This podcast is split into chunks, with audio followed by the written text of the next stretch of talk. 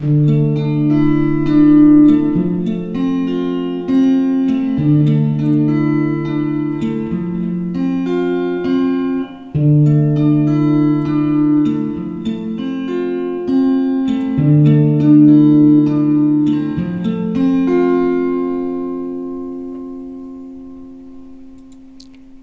Chicos, ¿cómo están? El día de hoy vamos a hablar, hablar sobre los super adultos mayores, un fenómeno inexplicable. Muchos adultos mayores tienen un desempeño intelectual similar al de los jóvenes de 20 años. Por alguna razón que la ciencia aún no comprende, sus cerebros se deterioran mucho más lentamente de lo normal. Bienvenido al mundo de los super adultos mayores. ¿Qué son los superadultos mayores? Son personas especiales que desafían lo que la ciencia siempre nos ha dicho sobre el, em, envejecimiento cerebral, perdón. Son personas de entre 80 y 90 años de edad con un funcionamiento cognitivo igual o incluso superior al de personas mucho más jóvenes. Ningún órgano en todo el cuerpo humano cambia más que el cerebro a lo largo de nuestras vidas. Entre 1 y 6 años de edad crece hasta cuatro veces su tamaño. Desde el nacimiento hasta la edad adulta multiplica sus capacidades y funciones, sin embargo, comienza a envejecer en un momento dado. Sin embargo, esto no sucede en los superadultos mayores. Estas personas mantienen su memoria intacta y funcionando al máximo hasta edades muy avanzadas. ¿Por qué pasa esto? Cómo es que los cerebros de algunas personas mayores desafían al tiempo y se mantienen jóvenes. El envejecimiento normal del cerebro depende de muchos factores. Es por eso que no es posible establecer una edad definida para este tipo de proceso. Por lo general, cuando las personas llegan a sus 60 años aproximadamente, sus cerebros sufren cambios. Sin embargo, esto también está influenciado por su estilo de vida, de hecho, el envejecimiento puede comenzar incluso antes. Cualquiera sea el caso, a partir de los 40 años, el cerebro comienza a encogerse a un ritmo de alrededor del 5% anual. A partir de los 70 años, este proceso se acelera aún más y los principales cambios que ocurren en el cerebro son reducción de la masa cerebral, hay una contracción en el lóbulo frontal y en el hipocampo, esto usualmente ocurre a los 60 o 70 años. Adelgazamiento de la superficie externa del surco, esto ralentiza el procesamiento del cerebro. Reducción de la mielina que afecta a la materia blanca, esto ralentiza las funciones cognitivas. Y disminución de la actividad de, de los neurotransmisores. Esto conduce a una disminución de la memoria y la capacidad de aprendizaje también predispone a la depresión. Todos estos son procesos normales que junto con la disminución de la agudeza de nuestros sentidos hacen que nuestro aprendizaje, eh, procesamiento de información y memoria no funcionen de la misma manera. A partir de una investigación realizada en personas mayores, los expertos concluyeron que algunas de estas personas mantienen sus cerebros en una condición mucho más joven que sus compañeros, sin embargo, no saben por qué. Lo que sí sabemos es que estas personas son capaces de responder pruebas de memoria y cognición como lo haría una persona de 20 años. Los expertos también han descubierto que por alguna razón, que ellos no conocen, obviamente, su cerebro envejece a un ritmo mucho más lento. Según la investigación científica, la tasa de encogimiento del cerebro en los superadultos mayores es solo del 1% por año y sus cerebros solo comienzan a encogerse a los 70 años. Las imágenes revelan que sus cerebros son más gruesos y muestran pocos signos de envejecimiento en edades avanzadas.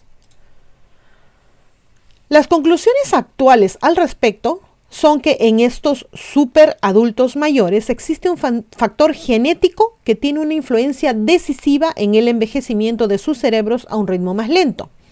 No son necesariamente más inteligentes que sus compañeros ni necesariamente han llevado un estilo de vida más saludable. La palabra necesariamente en este caso es clave.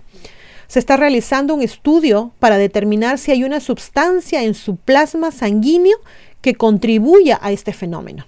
Lo dirige el geriatra chileno Felipe Salek o Salech y cree que una sustancia relacionada con los linfocitos podría estar reduciendo el envejecimiento cerebral.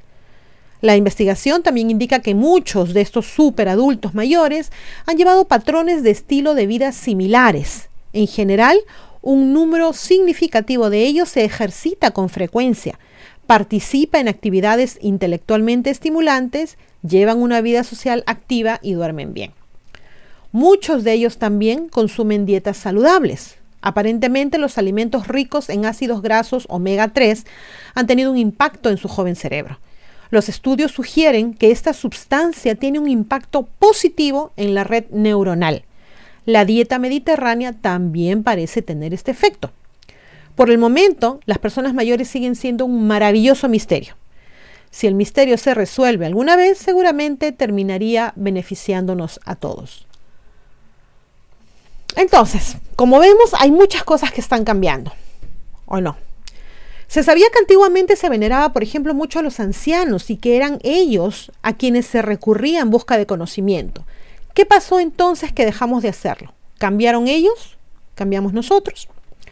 Un caso que conozco particularmente, por ejemplo, mi abuelo se nos adelantó en el camino pasados los 80 años, hace mucho tiempo, y nunca perdió su memoria. Cualquier cosa que le preguntara alguien, él se acordaba, incluso detalles muy antiguos. Debo recalcar que mi abuelo era un señor que hasta casi al final caminaba mucho y siempre comía en casa, o sea, comida saludable. No era una dieta específica, una dieta especial para él, pero era comida de casa. También era una persona de muy buen carácter, siempre sonriendo, siempre haciendo bromas. Entonces la pregunta acá es, ¿influenció todo eso en el desarrollo de su memoria? Espero saberlo algún día.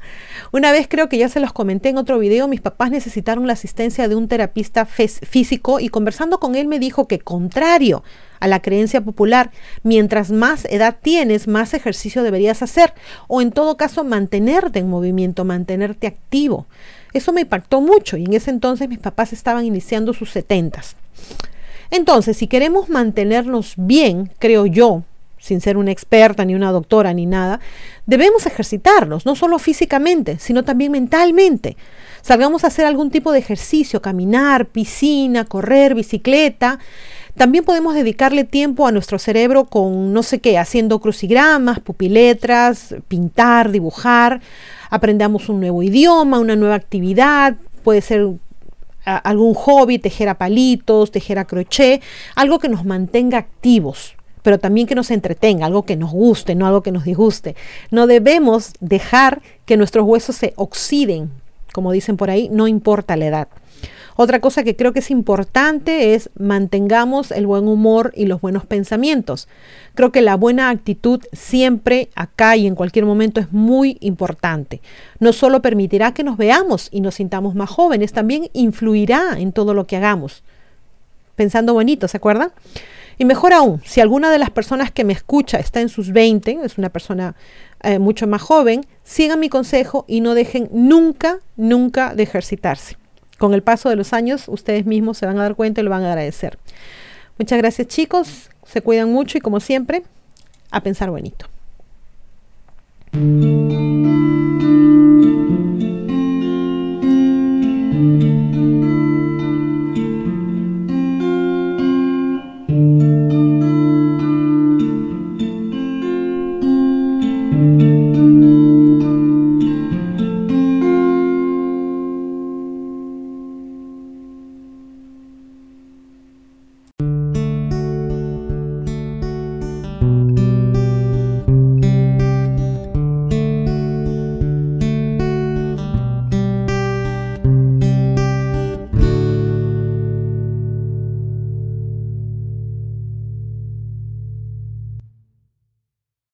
Por favor, suscríbanse a Ileana Historias en YouTube, a Divulgación Total en YouTube y hagan clic en la campanita para recibir las notificaciones cuando subimos nuevos videos.